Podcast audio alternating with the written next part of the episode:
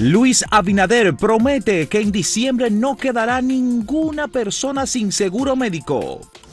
Estados Unidos registra más de 5 millones de casos de COVID-19 y Brasil llega a más de 100 mil muertes.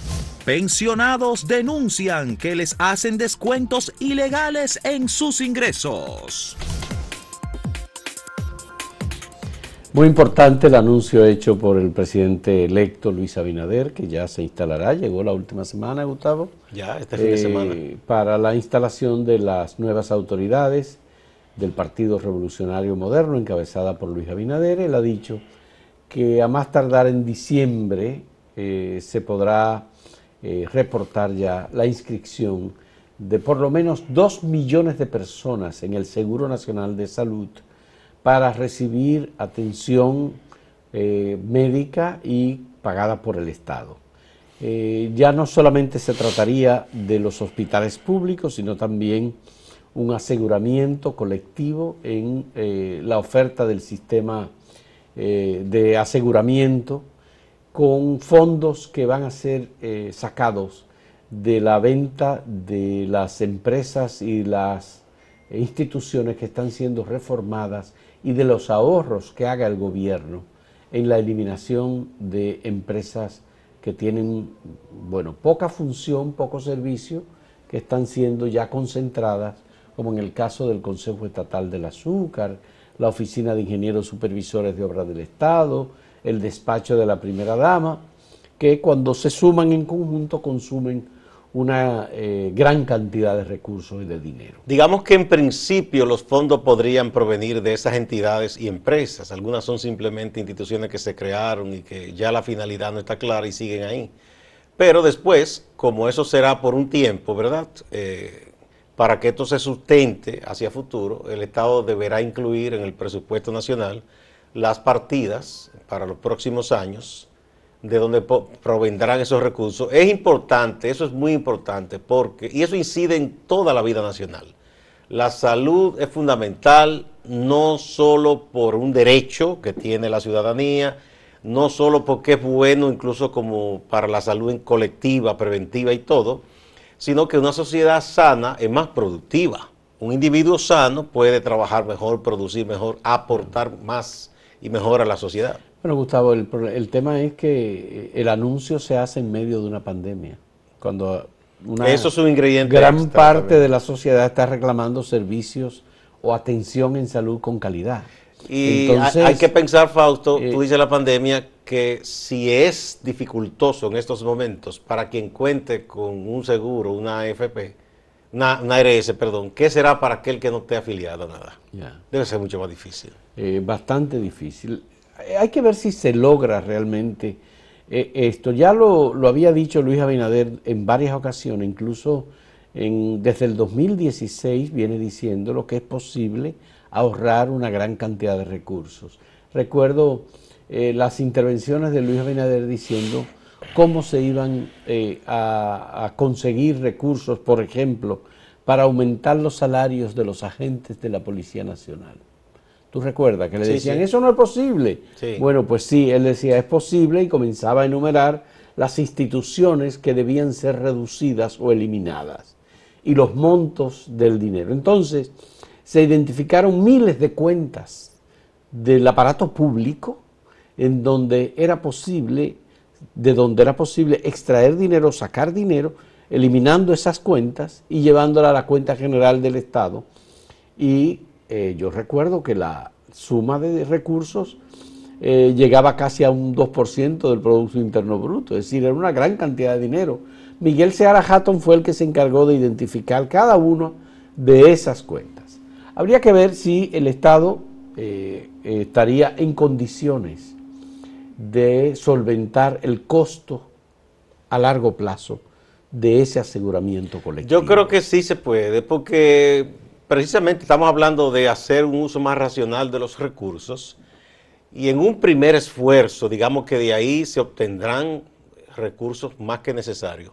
Y después hacia futuro pienso que ya eso establecido en el presupuesto, porque si el Estado, si cualquier Estado del mundo no cubre un servicio tan fundamental como la salud de la gente, yo creo que casi hay que cuestionar la, existencia del Estado como tal. Bueno, la, otra cuestión es, ¿va a eliminar eh, el nuevo gobierno las nominillas, eh, los empleos supernumerarios, es decir, aquellos empleos que están en las instituciones públicas, en todas hay empleos de más. Por ejemplo, tú tomas las sedes, las EDES, que tienen más de 9.000 empleados y que se entiende que con 1.500 empleados pueden hacer ese trabajo. ¿Estará dispuesto el nuevo gobierno a llevar el número de empleados al número que realmente necesitan las instituciones? Quizá en principio no pueda hacerlo. ¿Podrá el Ministerio de Relaciones Exteriores eliminar todas las eh, personas que tienen posiciones, reciben pagos en dólares y que están viviendo en el país? recibiendo pago en dólares como si estuvieran en el exterior. Y que no hacen nada. Y que no hacen nada. Eh, ahí sí. Ahí ¿Eh? yo creo que ahí no habría ningún inconveniente limpiar esa nómina, porque eso ha sido un botín que lo que ha hecho, lo que han hecho los gobiernos, sobre todo el PLD, entregárselo a aliados para que hagan y deshagan. Independientemente de que uno más que otro pudo haber hecho algún esfuerzo importante en términos de política exterior, que eso se reconoce, pero eh, se sabe incluso que los propios incumbentes de ese ministerio eh, de manera callada se quejaban de que le imponían desde el partido de gobierno, nómbrame a fulano, ponme a fulano en tal consulado. Por ejemplo, ya se habló de la eliminación del FOMPER, no se ha dicho nada de la DGP. La DGP es la Dirección General de Programas Especiales de la Presidencia de la República, aunque José Ignacio Paliza ha dicho que hay un número significativo de empresas, de instituciones que dependen de la Presidencia de la República del Ministerio de la Presidencia. Bueno, pero bueno, hay unas que están debidamente sustentadas en la ley, otro es un decreto. Solo, sí, son decretos. Eh, de ese, esos programas especiales habría, habría que ver cuáles requieren algún aliento de la presidencia y se podrían mantener, pero que sea lo más racional posible. Y luego están los empleos temporeros. El Estado se acostumbró, las, los ministerios se acostumbraron a contratar personal temporal para hacer determinadas acciones. Eso es más difícil que se reduzca. Entonces, eh, ¿qué ha pasado? Bueno, que en algunos casos el número de empleados temporales contratados supera, al número de empleados nominales. Digo que es difícil eso de los empleos, Fausto, porque es que el presidente Abinader va a recibir el gobierno en una crisis. Y en medio de esa crisis, obviamente que la racionalidad indica que tú no puedes, sean botellas o no, de golpe y porrazo, mandarlo todos a la casa porque se te crearía una situación social terrible. Incluso la economía se va a resentir porque la demanda se caería más.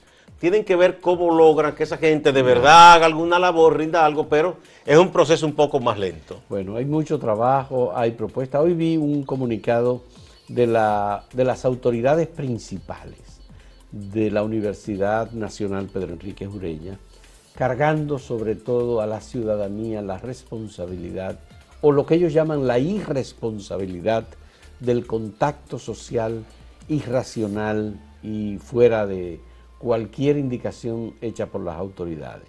Y dice que bueno, que hay que tomar medidas, que las nuevas autoridades tienen que tomar medidas urgentes porque se están perdiendo vidas y la actitud irresponsable de los ciudadanos, dice, también afecta a los seres queridos de esos ciudadanos que se comportan irresponsablemente. Eso hay que tomarlo con pinza. Ah, por eso. No es blanco y negro la cosa. Hay que, eh, sí, porque cargarle todo el dado hacia la ciudadanía eh, no me parece lo más racional. No, no, hay, que hay situaciones y situaciones. Si tú le dirás a una persona no salga, quédate, pero una persona que vive del chiripeo, si no sale a buscar su comida, no come. Pero es que el, casi el 60% de la economía dominicana es informal.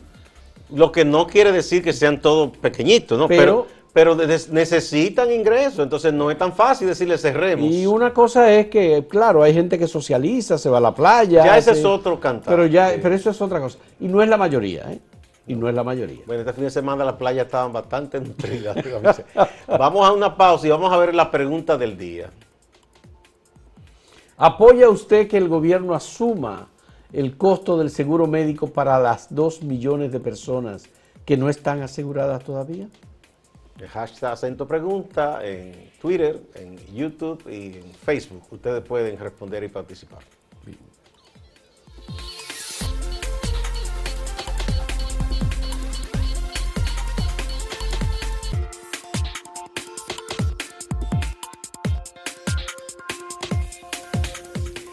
Recibimos una denuncia por varias fuentes este fin de semana y se publicó la información en acento.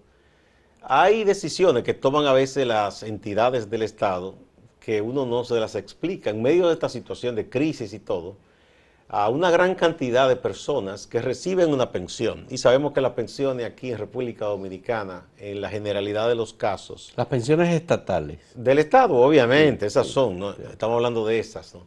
Ah, no son precisamente pensiones eh, abundantes y que alcancen para las necesidades de un retirado. Aunque en esta administración se aumentaron los montos de las pensiones del Estado. Sí, pero esos son casos muy especiales y a personas particulares, no es la generalidad del sistema. Entonces, le están descontando a uno dos mil pesos, tres mil pesos, cinco mil pesos, ¿a cambio de qué? ¿Descontando de qué? ¿Por qué? Eh, Hacienda hizo eso sin ninguna justificación sin ningún asidero legal. Y no hay una explicación de eso. No ha habido ninguna. Porque se supone que, cuando tú cobras la pensión te dicen los descuentos que te hacen por... Que eh, no debería prácticamente hacer ningún descuento, porque un envejeciente ya con muchísimos achaques recibe lo poco que recibe, ¿cómo le van a estar haciendo descuento? Entonces, en este caso, algo sin ningún asidero, sin ni nada, un irrespeto total y un atropello. Entonces, se hizo esa denuncia y está. Eso es una barbaridad. Hacienda debe explicar esto y el gobierno, el Estado, porque hay continuidad de Estado, ya sea con este gobierno que venga, debe reparar ese daño a esas personas. Bueno, el Consejo de Seguridad Social tiene también responsabilidad, igual que la eh, provisión de servicios de salud en general para todos los pensionados del Estado. Hay que decir que entre los pensionados están sobre todo eh, eh, gente que sirvió al Estado en funciones públicas, por un lado, eh, especialmente agentes de la Policía Nacional, miembros de las Fuerzas Armadas, de cada una de las ramas. Empleados. Empleados públicos que reciben o recibían eh, muy, muy bajos salarios. Porque ese es también uno de los componentes. Eh, ha habido aumentos salariales sectoriales por aquellos, en aquellas áreas en las que ha habido fuertes luchas. Por ejemplo, el sector de los profesionales de la salud y las enfermeras han tenido aumentos.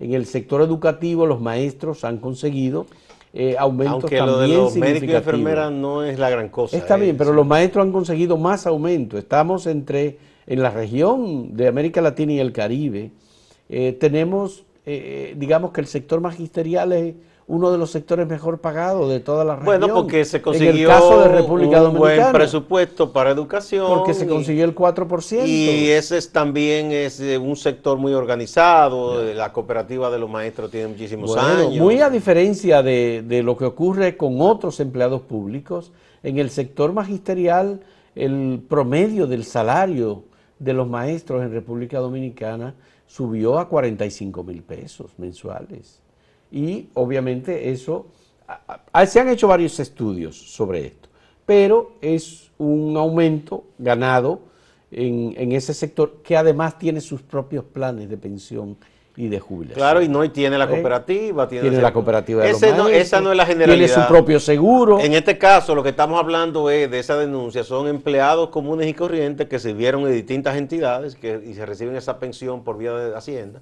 que les han hecho esos descuentos sin ninguna justificación. Y eso debe investigarse. Bueno, pues eh, es una oportunidad incluso ya para las nuevas autoridades, Gustavo, porque apenas queda una semana. Sí, debe repararse ese daño. Eso no tiene justificación, ese atropello, y debe repararse. Y pero además, ¿cuándo lo comprobaron? Cuando se hizo el último desembolso del Estado. Exactamente, sí. Bueno, han tardado bastante en hacer la, no, no, ellos no, no, que eso cada quien fue viendo y comprobando y, oh, pero no solo es a mí, aquel, aquel, porque puede ocurrir un error con alguien, pero que sea de manera generalizada ya eso es extraño. Pero, pero también lo que pueden hacer es llamar al Ministerio de Hacienda y preguntar. No, ellos han hecho todas esas diligencias y los han puesto a dar muchísimas vueltas. pero no le han dado explicaciones. No, no, y sobre todo no le han dado el dinero. Eso es. Que quieren la devolución del dinero. Claro, porque que se, no, que no hay forma de que eso se justifique. Si usted trabaja o recibe una pensión, sea en el sector público o privado, no le puede nadie decir, mira, esta quincena, 5 mil pesos menos, ¿y a cambio de qué? Ya, pero una de las cosas que vimos es que a un asistente de la Dirección General de Aduana o del Director General de Aduana le hicieron una cancelación por voluntad propia o por conveniencia en el servicio, creo que es que dice, y le están pagando 3 millones de pesos. O más, 3 millones 300 y pico de mil esa, pesos. Esa noticia Eso lo hemos visto en las redes. No se ha confirmado. Igual se dijo de otro funcionario, no se ha confirmado. Uno no sabe si es verdad, pero sabemos que aquí hay cierto nivel de la burocracia estatal que sí tiene muchísimos privilegios. Parece una persona cercana o eh, vinculada familiarmente con los batistas del Villar. Tiene un nombre igual parecido al de Guarocuya, el ex rector de la universidad. Ya fallecido, hay que decir. ¿eh? pero necesariamente no tiene que ser familia. Bueno, pero el nombre es bastante parecido. Y es un joven, muy joven, y se le dispuso el... Y hay que ver si es que tenía un contrato especial o lo que sea, porque a veces hay técnicos que son contratados y en el contrato se exige o se establece que en caso de separación del cargo le toca tanto. está bien, pero si tú renuncias, no te... No, no depende del contrato. Pero al finalizar un gobierno, esa es una posición pública Pero te digo, yo, a mí no me gusta hablar de por el rumor. Me gustaría ver el contrato que establece. Ah, el contrato, no la cancelación. No, no, porque que a veces hay unos técnicos que tienen cierta condición especial y establecen, bueno, yo trabajo si es con esta condición. Vamos a ver si eso si, si obedece a eso o qué. Para no ser injustos y de, decir una cosa por otra. Tienes razón. Eh, vamos a ver. Pero es una cantidad de dinero. Eh, no es la usual que se pague considerable. a un servidor público. Si es que es verdad. Para un servidor público que además tiene eh, poco tiempo en la función. Eso es lo que ha extrañado que más que poco tiempo. ¿no? Porque también y todo, uno, dice, uno puede entender, estamos hablando de dinero público. Eso es dinero público. Claro, eso, es dinero que hay que ver. Que debía utilizarse en otras áreas. Igual que muchísimas pensiones que se han estado otorgando ya en al despedirse el gobierno, todo eso podría ser Bueno, ahí vi que Simón Lizardo se había pensionado. No, por eso después lo desmintieron. ¿Lo desmintieron? Sí, no, no, eso se desmintió. Dije, con 999 mil No, yo eso lo dudo un poco porque incluso los que se han pensionado del Banco Central no ganan tanto. Del Banco Central. Sí, no, no, no llega hasta ahí. Pero en el Banco de Reserva hay pensiones sustanciosas. Sí, pero no eso, eso. Yo creo que eso hay, que ver, hay que ver. ¿eh? La gente suelta cualquier cosa, ¿eh? en estos días. Bueno, vamos a, la pausa. Antes veamos la pregunta. De nuevo. ¿Apoya usted que el gobierno asuma costo de seguro médico para los 2 millones de personas que no están aseguradas todavía? En hashtag acento pregunta, en Twitter, en YouTube y en Facebook usted puede responder. En un momento venimos con algunas de las respuestas que ustedes han ofrecido.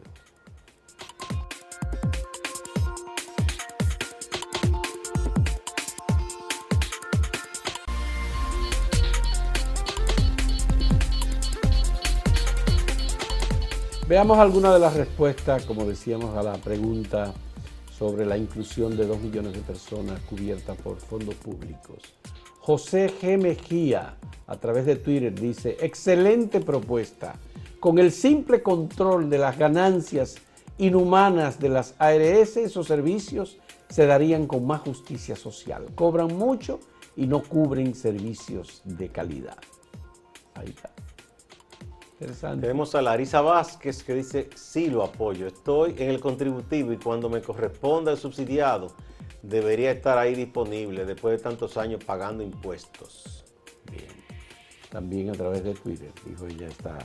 Y Minerva García, si hay recursos, claro que estamos de acuerdo, es más justo y razonable ese destino a que se vayan esos recursos a las tinajas de los funcionarios ladrones o con cero escrúpulos. La matemática es fácil, dice.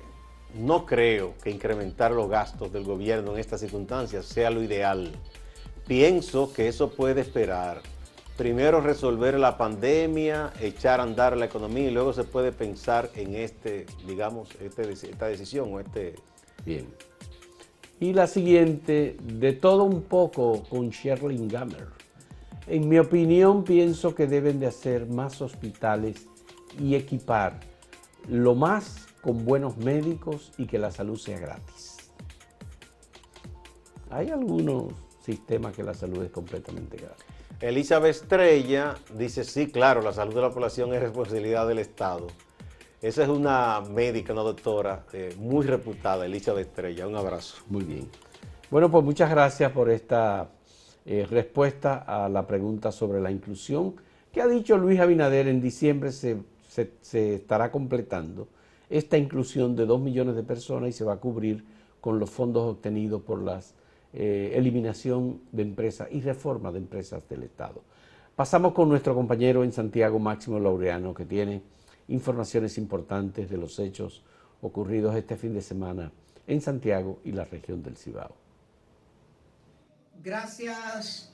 Autoridades sanitarias, junto a los bomberos, la defensa civil, la Policía Nacional y el Ministerio de Defensa se unieron aquí en Santiago para realizar algunos operativos en el fin de semana abarcaron algunos barrios de Santiago donde ellos han hecho algunas evaluaciones y entienden que se necesita más esfuerzo para erradicar, para reducir los números de los contagios del coronavirus.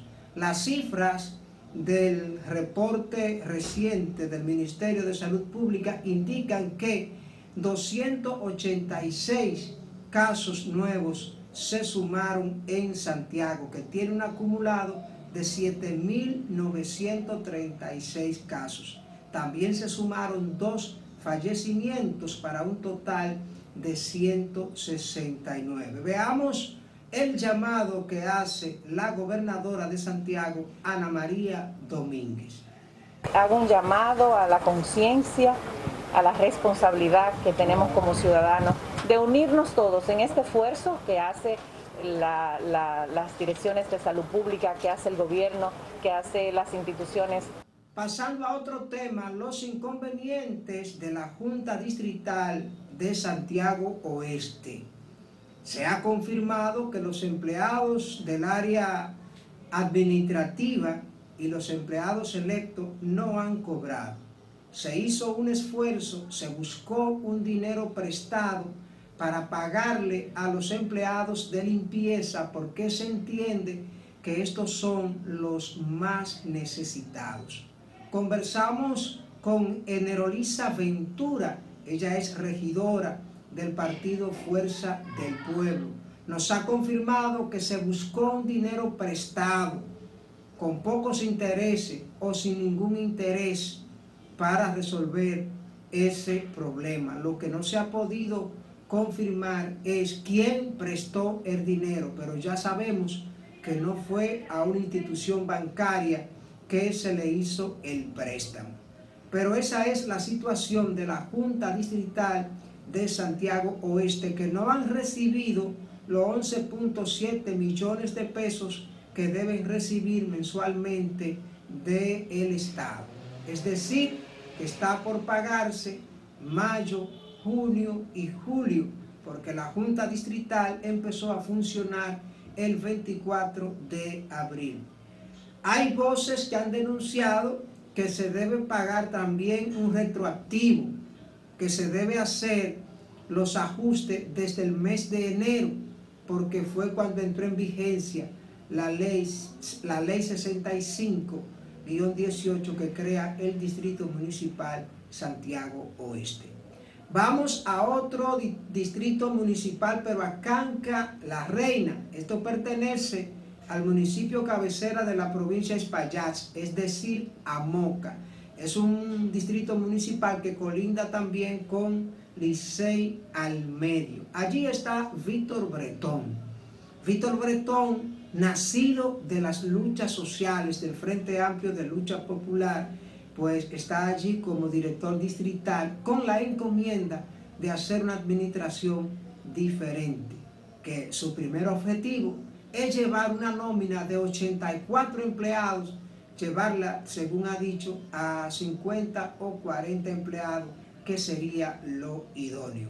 Pero tanto este objetivo como otros no han sido fáciles en estos primeros 100 días. Andrés Cueto, es el presidente municipal del Partido Revolucionario Moderno en Santiago. Describe califica como excelente los señalamientos, los anuncios para futuros nombramientos que ha hecho el presidente electo Luis Abinader. Distante pero pendiente de todo cuanto ocurre desde Santiago y el Cibao. Sigan con Acento TV.